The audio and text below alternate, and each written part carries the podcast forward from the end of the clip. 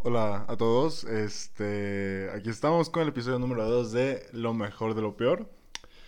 Tenemos un invitado especial, mi primer invitado de el podcast y es mi hermano Abraham, Abraham Camacho.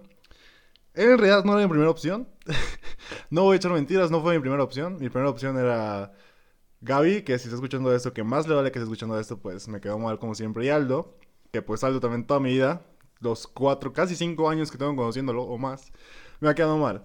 Así que pues, aquí estamos con mi hermano, Abraham Camacho. Así que, hola Abraham, ¿cómo estás?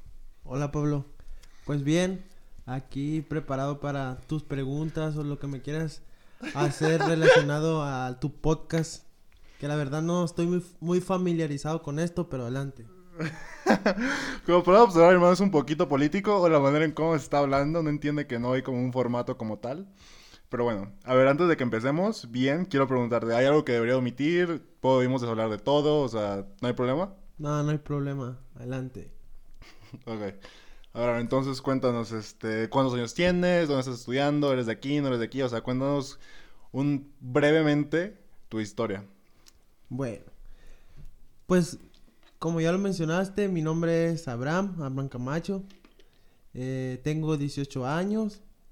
Estudio en la Universidad Tech Milenio actualmente. Voy en segundo semestre. Estoy en la carrera de licenciatura en Comercio Internacional. Eh, soy de Escuinapa. Estoy aquí en Guadalajara. Apenas mi segundo semestre, como ya lo mencioné. Y pues adaptándome al cambio que aún no lo tengo no estoy como sumamente familiarizado porque no me gusta la ciudad, porque ya, ya ves que es un cambio drástico vivir en un pueblo, aunque ya dicen que es ciudad, ciudad. Es, una, es un pueblo pequeño y en cambio aquí pues es una ciudad demasiado grande, una ciudad metropolitana, que pues eh, se me dificulta, no se me dificulta, sino que me parece aburrido trasladarte de un lugar a otro por la cantidad de tiempo, su distancia y todo. Pero, pues ni modo, hay que salir adelante y tratar de hacerlo mejor.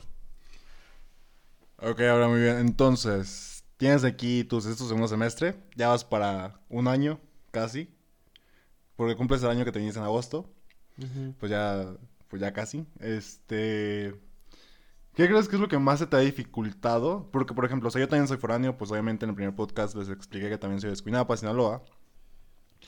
Eh, pero pues creo que mi visión, mi objeto, mi este, pues mi punto de vista ya no es el mismo que el tuyo, en, el sentido de ser foráneo debido a que, pues yo ya tengo casi cinco años aquí, voy para cinco o seis años aquí en Guadalajara, así que crees, ¿tú qué piensas que ha sido lo más difícil en tu experiencia debido a que pues tú tienes, ni siquiera tienes el año aquí, y pues tú siempre has sido como una persona como de que más de pueblo, más así, o sea, a ver, platícanos. Lo, lo, lo más difícil que, se, que me ha tocado adaptarme en lo personal ha sido de dejar la casa.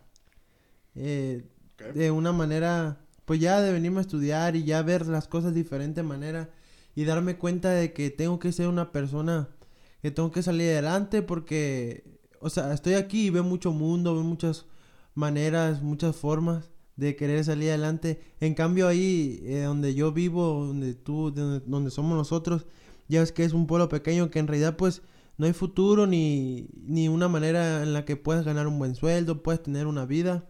Si no eres ahí donde yo vivo, pues ya ves que si no eres maestro, tu profesión o algo, o vas a ser un obrero, pero siempre vas a estar con el salario mínimo. En cambio aquí pues hay que, hay que prepararse para poder salir adelante. Y una de las otras formas que se me ha complicado adaptarme aquí es poder comunicarme con las personas. Y no por cultura y nada, porque todos somos mexicanos, pues. Sino que la, la forma, la manera de ser de un estado aquí que es Jalisco, donde nosotros somos Sinaloa, las personas son sumamente más, son diferentes. Aquí en Guadalajara las personas son como más, más secas, más, más sangronas, la verdad. Y en cambio allá en Sinaloa, pues como que te puedes comunicar más, hay más confianza y todo ese tipo de cosas. Así que es una forma que he batallado en adaptarme. Y pues ya ves que tú sabías que mi sueño era jugar béisbol, no se me cumplió. Y pues es una forma de que he batallado más porque... Em, pues no, ya ves que no hice la prepa en sí. y pues sí se me, sí se me dificultó el cambio de, de la escuela. Ok, entonces sí ha sido como un giro 360 grados completamente, algo completamente nuevo, algo con lo cual no estabas familiarizado, porque como tú dices, venimos de un pueblo que es, pues chico, en realidad es un pueblo chico, sí, es una ciudad, pero pues siempre Escuinapa va a ser un pueblo. Este, y sí, supongo que me puedo relacionar en el sentido de que al principio también yo batallaba con eso. Eh, dijiste que no se te cumplió tu sueño en el béisbol, o sea, que jugabas béisbol. A ver, platícanos un poco cómo, pues, cómo fue eso, cómo estabas, o sea... Pues, desde pequeño, a la edad de más o menos de, ¿qué serán? Siete, siete, ocho años, no, sí, como los siete, ocho años, eh, yo miraba a mi papá jugar béisbol, me tocó poco tiempo verlo, nomás como un año. Y pues fue la manera en la que me gustó. Y me llevó una liga que se llama Pelícanos ahí en el Rosario, a Rosario Sinaloa, como a 10, 15 minutos de Escuinapa. Y fue una, la primera experiencia mía fue de que fuimos a un nacional, tú tú te tocaste ir con nosotros a Mochis. Sí, que era una lata que siempre tenemos que andar detrás de ti a donde sea que fuéramos y tenemos que esperar como seis horas cada vez que jugaras, muriéndonos de hambre y muriéndonos de calor. Pero pues bueno, perdón, continúa. Bueno. Y ya pues y siguió el camino, me, me siguió llamando la atención, eh, descubrí que tenía un poco de talento, eh, me seguí estudiando, creo que era la, pues la primera todavía, ya a los 13 años ya tenía un poco más de talento porque era una, yo siempre he sido una persona constante, disciplinada, que cuando quiere algo lo cumple. ¿Cómo? No sé, pero lo va a cumplir. Al final, se presente lo que se presente. Y pues a los 13 años, en un... No, ¿qué fue? Fue un cuadrangular, así se llamaba. Fue Tecuala y unos municipios de ahí cerca, de Nayarit y Sinaloa. Y fue un, un José Luis Valdés, eh, que trabajaba para Tigres de Quintana Roo y yo estaba pichando, me puso el radar, eh, cumplirse las expectativas, marcó a su, a su gerente, a su, a su jefe y pues fue cuando firmé o me protegieron por el equipo ese, me fui a Obregón, estuve, ¿qué? Tres semanas, no me acuerdo, un mes. Ya pues siguió, siguió el camino, posteriormente vino una un chequeo ahí a nivel Sinaloa de eh, una organización, bueno, no organización, sino de Major League Baseball, en donde eh, participamos alrededor como de 500, 500 jóvenes y nada más escogieron a 60 al nivel Sinaloa. Y ya pues eh, a los 16 años ya fue cuando hubo como otro chequeo y ya ves que fui a, Estados Unidos. Jugué con equipos de ligas menores de, de Yankees Dodgers de Baltimore, Diamondbacks de Arizona, Phillies de Filadelfia y un equipo del mundo. Eh, yo fui reforzando a, la sede que era Puerto Rico. Pero yo ya empezaba con mis problemas de, lesiones de, mi codo. Eh, era mi, mi, mero mole ese. Ya acabó esa academia. Eh, acabó esa academia y entró Toros de Tijuana. Y por mi talento, por mi constancia, veían que era una persona disciplinada. Pues simplemente decidieron pues firmarme. Tal a los 17 años, ya creo, 16, 17 años, 17 años más o menos. Y simplemente pues seguí trabajando fuerte, fuerte. Yo, tenía, yo tiraba de una manera distinta a la que ellos me querían enseñar. Y me quisieron cambiar, acepté para una mejoría, pero simplemente no se pudo. Sí se pudo, pero empecé con, con molestias hasta la fecha, pues ya no pude. Y pues ya fue cuando mi novia, pues se embarazó y ya fue, como... Tu novia no se embarazó sola, dejemos eso claro. Es como que ella milagrosamente el Espíritu Santo le cayó a la bebé y se embarazó sola. Bueno, salió embarazada. ¿Cómo no sé? Bueno, y ya pues yo ya tenía sus problemas y opté por por lo mejor y de gracias a, mis padres, a ti, todos tengo el apoyo y pues me metí a la universidad, algo más concreto, algo que, que ya está en mis manos poder lograrlo. Ok, entonces, este, pues una historia, porque esto fue en... ¿Empezaste a jugar desde las 8, 9 años? Más o menos. O sea, llevas jugando, bueno, jugabas, jugaste béisbol por parecer casi... como 9, 10 años. 9, 10 años, o sea, una trayectoria larga, o sea, porque nosotros no lo sentíamos porque algo para nosotros de que cada semana era algo del día al día y pues era como que, ok, te vamos a apoyar, vamos a estar contigo siempre y siempre lo hicimos al final de cuentas. Este, pero a lo que nos platicaste, no es tu primera vez siendo foráneo, en una parte completamente nueva, sin tu familia. No ha sido la primera vez en la que has estado por ti solo, entre comillas, ni nada por el estilo. Así que, ¿qué diferencia hay a ese momento que cuando estabas, todavía estabas más chico, tenías, según recuerdo, tenías como 14, 15 años. Te fuiste a Ciudad Obregón, estabas, estuviste ya como tres semanas, un mes, viviste solo, casi, casi. O sea, sí tenías como de que roomies de los mismos del béisbol, pero vivías solo. Tú tenías que hacer tu súper, tú tenías que buscarte comida, o les daban comida ahí, según no recuerdo. Así que, ¿qué diferencia hay de antes a ahorita? Eh, pues sí, él estaba más chico, eh, ya no recuerdo muy bien, pero me acuerdo que sí tenía... Bueno, o sea, son tres años, ahora es como de que eso fue hace muchísimo tiempo para que ellas que no te acuerdes. Loco. Cinco años, Pablo, tenía 13 años. Ah, sí, cierto. Tenía 13 años, sí me acuerdo, pues. Y, pero no me pegaba tanto porque todavía mi papá andaba conmigo, me enseñaba mucho. Pero ya cuando fue lo del escauteo aquí en Culiacán, eh, ya a los 15 años, pues ya fue de que, me acuerdo que el primer, el primer semestre, sí, porque era por vacaciones igual, eh, se adaptaba el curso o la academia al, ciclo escolar.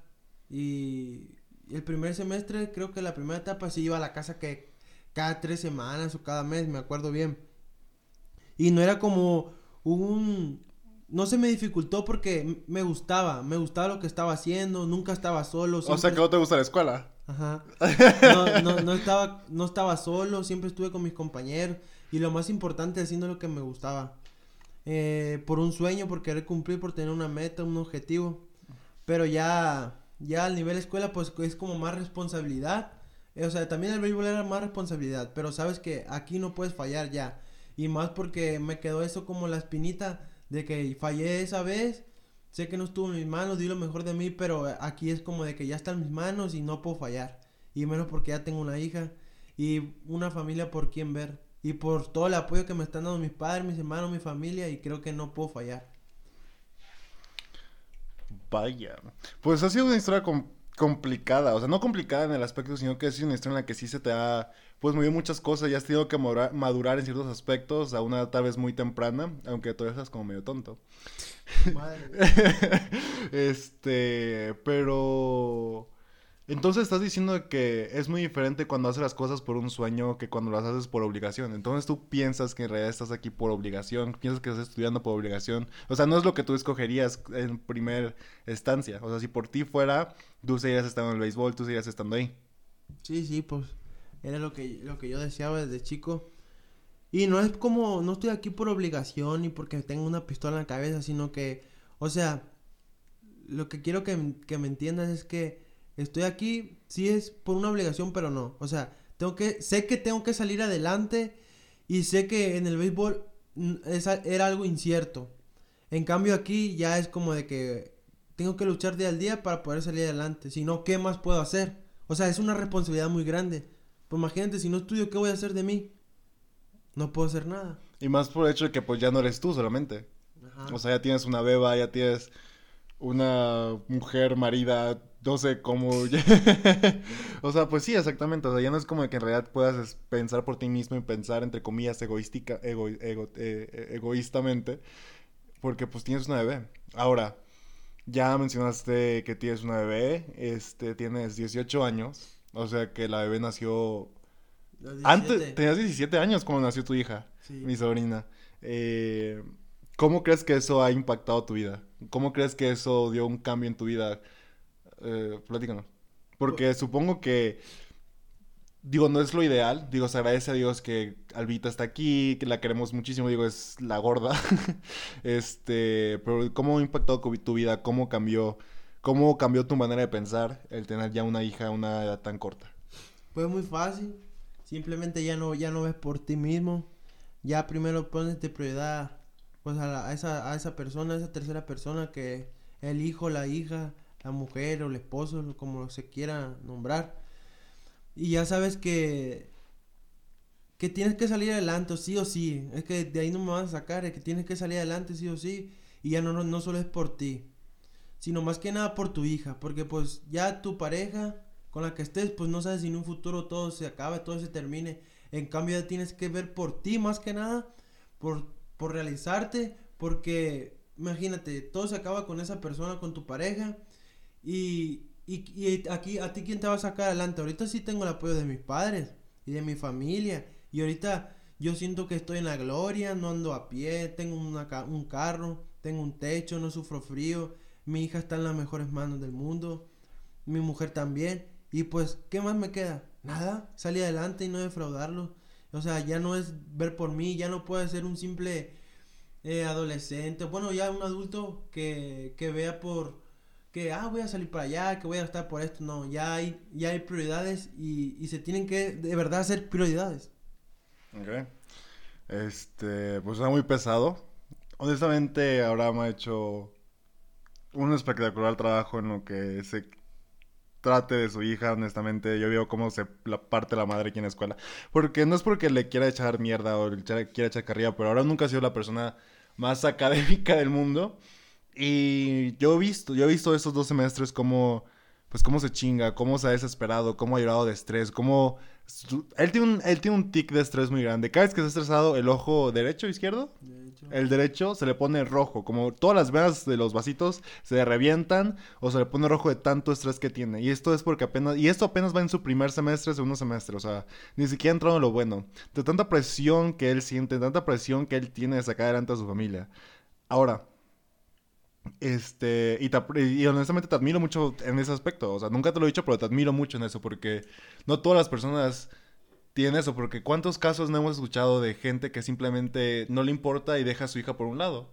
O simplemente se va y es como que no, pues no hay problema, yo quiero seguir con mi vida y no quiero tener ningún tipo de responsabilidad. Y eso está, está de la chingada, honestamente. Ese tipo de gente no entiendo qué tipo de valores tenga.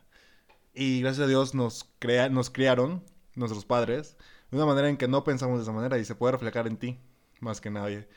Ahora, ¿cómo fue todo el proceso? ¿Qué, ¿Qué pasó por tu cabeza cuando tu mujer te dijo, sabes qué, Abraham, creo que estoy embarazada? Porque eso no me lo has platicado a mí. O al menos yo no lo sé.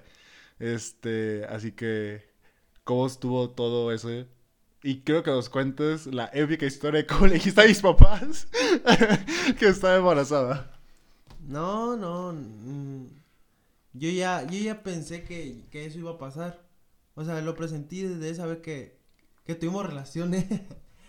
y yo lo, presentí y ya fue de como de que, no, pues no me ha bajado. Y ya así como, ah, puta madre. Pero ya queda como de que, ah, pues hazte una prueba y ya. No, porque salió positiva. Y ya estaba preparado como de, para el sí. Más que nada, pues para el no, pues ya, qué gusto, ¿no? Pero fue como de que dije, si me pongo a llorar, no voy a solucionar nada. O sea, tengo que buscar la manera de cómo, de cómo hacerle, cómo solucionar las cosas. Porque sé que, que pues así no, no, no iba a quedar. Y sé que yo tenía que responder porque no era una persona con la que estuve, eh, así fue una aventura y nada. Y así hubiera sido una aventura una persona, yo me hubiera hecho responsable porque ya uno tiene que hacerse responsable de sus actos. Y fue como de que, bueno, está bien. Yo estaba en Culiacán, todavía estaba jugando béisbol. Y fue como de que... ¿Por tu mente jamás pensó el hecho del aborto de abortar? No, porque... No. Sí, ella me preguntó... Yo le di... Yo, ella me preguntó y me, me dijo, ¿lo quieres tener? Y fue así como de que, pues sí, ni modo que, que no. Pues yo te quiero, tú me quieres y pues vamos buscando la manera de solucionarlo. Pero no, nunca pensó eso porque me he puesto, o sea, dije, ¿qué, ¿qué culpa tiene la niña o ese bebé que viene en camino? Dije, no. Y fue como de que, pues, primero decirle a mi papá, porque es la persona que más confianza le tengo. Ya pues le dije y me dijo, no, pues, esto ni mi mamá lo sabe, ¿eh? Dijo, pues te dije que qué pasó, por qué fue así, te estamos apoyando, que por qué hiciste eso y que sabe qué. Pero al último me dijo, pues ni modo, ya pasó y pues tenemos que ayudarte. Bueno, y fue como de que, oh, otro problema. Y ya le dije, no, pues ya su papá está diciendo de que pues se tiene que ir de su casa porque cabe mencionar que su, su papá no, no lo aceptó y lo único fue que, dijo, ya, vete con él. Ya, el, el típico machista, el típico persona que, que le vale madre, pues. Pues vete con el marido, él te embarazó, pues tú arréglatela, básicamente.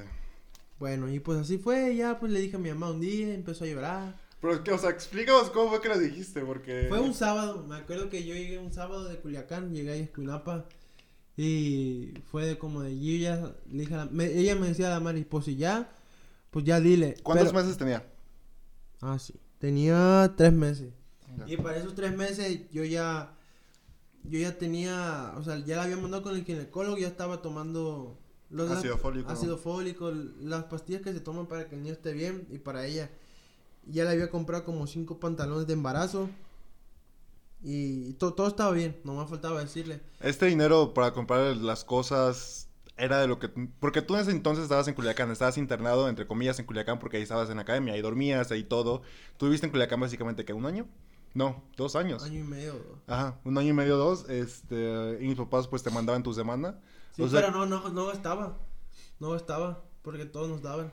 Y si gastaba era porque, ah, porque vayas al Oxxo, así, chucherías. Pero no gastaba.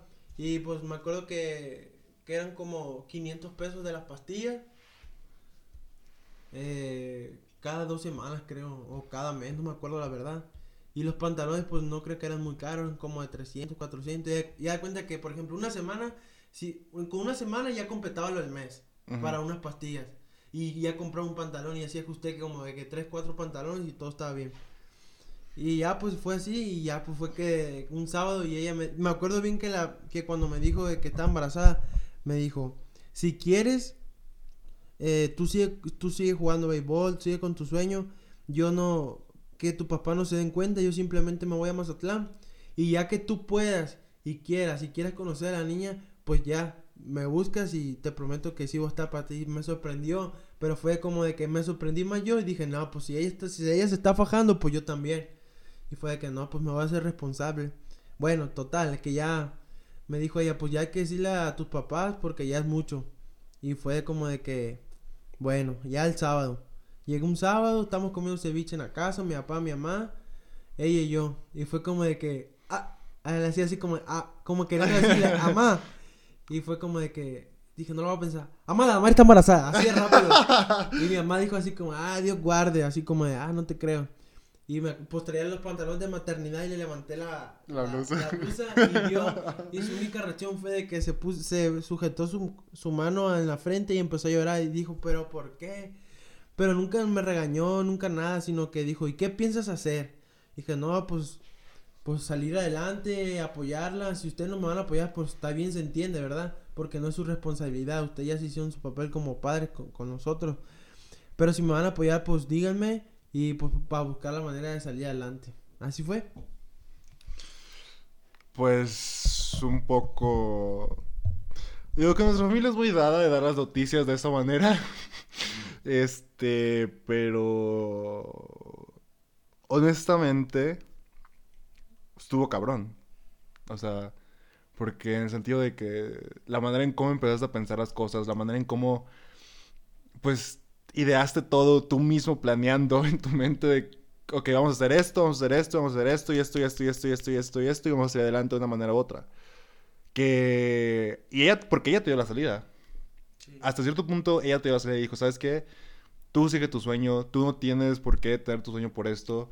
La niña va a estar ahí para cuando tú la quieras ver, puede ser parte de la niña tanto como tú quieras. Y muchas mujeres en lo que yo sé no hacen eso, simplemente es como que o te exigen o desaparecen completamente y no te dejan ver a la niña.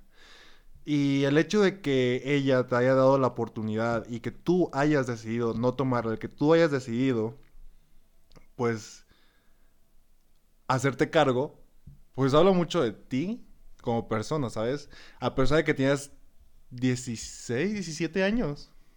Tenía. O sea, sí, pues, ahorita ya sé que no, pues, pero en ese rato tenías 16. 16 años. O sea, tenías 16 años. No, No es... es como que tuvieras 18 y ya, o sea, tenías 16 años, o sea, 16 años. Y no estabas estudiando la prepa, estabas todo... o sea, ¿sabes? Y... ¿cómo- O sea, ¿qué... ¿Qué tan difícil crees que fue para ti el hecho de estar allá en Culiacán a estar acá en Escuinapa? Porque hubo un tiempo, después de que les dijiste, tú te seguías yendo. Tú seguías estando allá viendo la posibilidad de seguir tu sueño, pero pues eventualmente tus prioridades cambiaron. Este, y pues eso pasó. Que estando allá, encerrado, ¿qué pasaba por tu mente? ¿Qué pasaba por tu cabeza? Sabiendo que tu mujer... Pero cuando ya estaba en la casa de ella, o antes de que mi papá y mi mamá supieran. Con, pues la- antes de que supieran y cuando ella ya estaba en la casa. Ah, no. Pues cuando supieron fue como, antes de que supieran fue de que, eh, no, pues sí fueron tres meses. Y yo, la verdad no, para ser sincero, no, no, no me frustré, no, sí me preocupé, pero no me frustré porque estaba concentrado. Y porque ella decía también, no, pues espérate. Y porque todavía no era de que se le notaba la panza y nada, ni sospechar, sino de que pues tú cuídate, cuídate, y después le vamos a decir. Y eso fue tranquilo. Pero ya cuando ya, su, ya supieron, mi papá y mi mamá, no creas que tampoco me preocupé porque dije, pues ahorita está embarazada, no puedo hacer nada, ahorita no se viene lo fuerte de, los gastos, ni, ni de los problemas, ni de estar con la niña. Y fue que mi papá y mi mamá me dijeron, no, pues tú sigue, sigue adelante ya acabando este semestre o algo, pues ya tomas la decisión de, de estudiar o algo, ya viendo las carreras. Pero no creas que fue, sí fue frustrante en parte porque yo miraba a mis compañeros tranquilos, dice, ah, pero yo estuviera ahí en ese lugar. Pero dije, tampoco me voy a arrepentir porque imagínate, arrepiente y, o si tengo problemas o tengo problemas con ella, con mi pareja, dije, no, pues eh, las cosas se van a complicar y no, ¿para qué? Mejor llevar las cosas con calma. Entonces, pues qué fuerte, honestamente. Y creo que no todas las personas lo hubieran podido sobrellevar como tú lo llevaste, honestamente. Porque siempre tienes que tirar todo lo que tienes en la mano. Se me hace que me frustro más estando aquí en la escuela. A ver, como les dije, mi hermano es un académico. A ver, explícanos, ahora explícanos, ¿qué, ¿cómo ha sido un reto para ti el saber de que estás lejos de tu familia? Por, ejemplo, mm, ahorita, ahorita estoy más tranquilo. Estoy Para el principio. No, pues espérate. Ahorita estoy tranquilo. Uy. O sea, ya empecé el semestre. O sea, mira. Ya ves que mi primer semestre fue de que, ah, voy a ingeniería industrial. Ahí va la gran ingeniería industrial y no fue la prepa. Voy a aventar ingeniería industrial. No, pues no puedo. Di de baja las materias y me quedé con las básicas, las de tronco común por lo mismo por la presión y, pues sí fue como de que sí, sí me afectaba estar lejos porque estaba acostumbrado, porque creo que fue desde noviembre que estuve ahí en la casa, que fue que me regresaron de la academia, fue desde noviembre y hasta agosto, que ya fue cuando me vine a la universidad. Imagínense, todo ese tiempo estando ahí en la casa con mi familia y tu hija nació en marzo. Hija, y nació en marzo. Y fue como de que todo se complicó. ¿Por qué? Porque ya estaba acostumbrado, ya estaba eh, más en mi confort. Y fue como de que sí me pegó emocionalmente, lloraba, me deprimía. Y créeme que, pues ya salió adelante ese semestre. Y ya, pues dije, ah, el, siguiente semestre va a ser igual, ya va a ser más tranquilo, ya me adapté. Pero no. Eh, me fui de vacaciones y al regresarme otra vez. Porque estuviste casi dos meses en sí, La depresión, estar solo, eh, las tareas y todo. Y no porque no me crea capaz de salir adelante en la escuela, sino de que como quiera tengo esa presión, ese, ese, ese, ese peso encima mío. Pero por ejemplo ahorita ya, ya me adapté otra vez y ya estoy más tranquilo. Ok. sí, porque a ver, ¿cómo las fechas? Albita nació en el 2019, marzo de 2019. Tú estuviste en Escuinapa desde dos, octubre, noviembre de 2018. Entonces estuviste octubre, noviembre, diciembre, enero, febrero, marzo.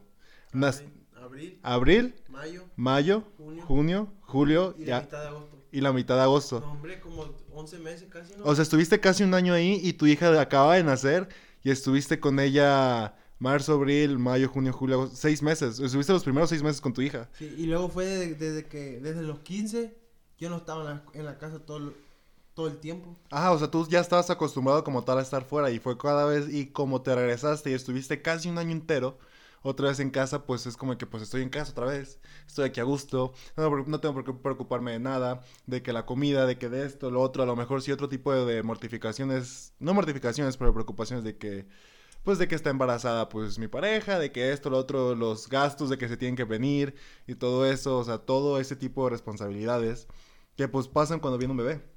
Sí. Este... ¿Y cómo te sientes a comparación de cómo empezó todo a como hasta ahorita. ¿Te sientes más tranquilo? ¿Te sientes ¿Desde mejor? ¿Cómo empezó? ¿Desde cuándo? Desde que se te vino, entre comillas, el mundo encima. Pues ya, ya, ya estoy como más tranquilo, más adaptado. Mm, te tienes que adaptar sí o sí. Si no te adaptas, te quedas, te hundes. Pero ya es como de que no, ya estás más tranquilo, ya te haces a la idea de que o acabas la, universidad o sales adelante sí o sí, o te, o te mueres de hambre. Y no es, no o sea, de la, de la, forma grosera es esa. No es por ser tan drástico. No, tan pues. drástico. Pero imagínate en una ciudad, con una familia, así, tienes que pagar renta, eh, los gastos de la comida. Y, y, lo peor es de que, por ejemplo, gracias a Dios, pues mis padres, eh, pues no somos ricos ni pobres. Somos más o menos. ni pobres ni ricos. Y, o sea, nos han adaptado a una vida de que no de lujos, pero sí de lo necesario y un poquito más. Nunca nos ha faltado nada. Ajá, nunca nos ha faltado nada. Eh, y es como de que, o sea, tienes que seguir a ese, te pones la meta de, tienes que seguir a ese mismo modo de vida. Ya valiéndote por ti mismo, pero en realidad tienes que mejorar. Y, o sea, en vez de mejorar a, a decaer, como que sí está medio, medio cañón. Pues sí, porque eso completamente nuevo, o sea, ya es como que tú como tal tienes que ir empezando a ver tu vida y no es como cualquier foráneo, no fue como yo, no fue como mis amigos de la uni de que eran ellos mismos, no es como de que yo que veo por mí mismo, entre comillas, se adelante por mí, este, para ya crear un futuro, porque tu futuro, que es el de la mayoría de las personas, supongo, o las metas de las personas es tener una familia, cosa que tú ya tienes. Entonces, tú ya te adelantaste en ese paso. Y es de que... Y tú ya no ves simplemente por tu futuro, ves por tu familia, como te dije. Y tú ya tienes como esa presión, ya tienes como, no carga, pero tienes como ese peso sobre tus hombros.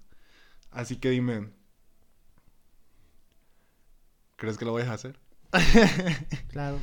No, sí, ya estoy más seguro, más tranquilo. Sé que ya me he dado cuenta de que a veces, por ejemplo, dejan trabajos o algo que dice, ay, no, esto de plano, de plano no lo entiendo. Pero vas, te vas dando cuenta que pues sí, sí eres capaz y que poco a poco va saliendo las cosas. Y que bueno, a veces no eres bueno para alguna cosa, a veces eres muy bueno para otra. Pero sabes que todos somos diferentes. Y si te pone, ahí entra el, el, tu, tu consciente decir, si otro pudo, ¿por qué yo no? Así de fácil. Pues sí, supongo que sí, y más porque tú ya tienes una obligación.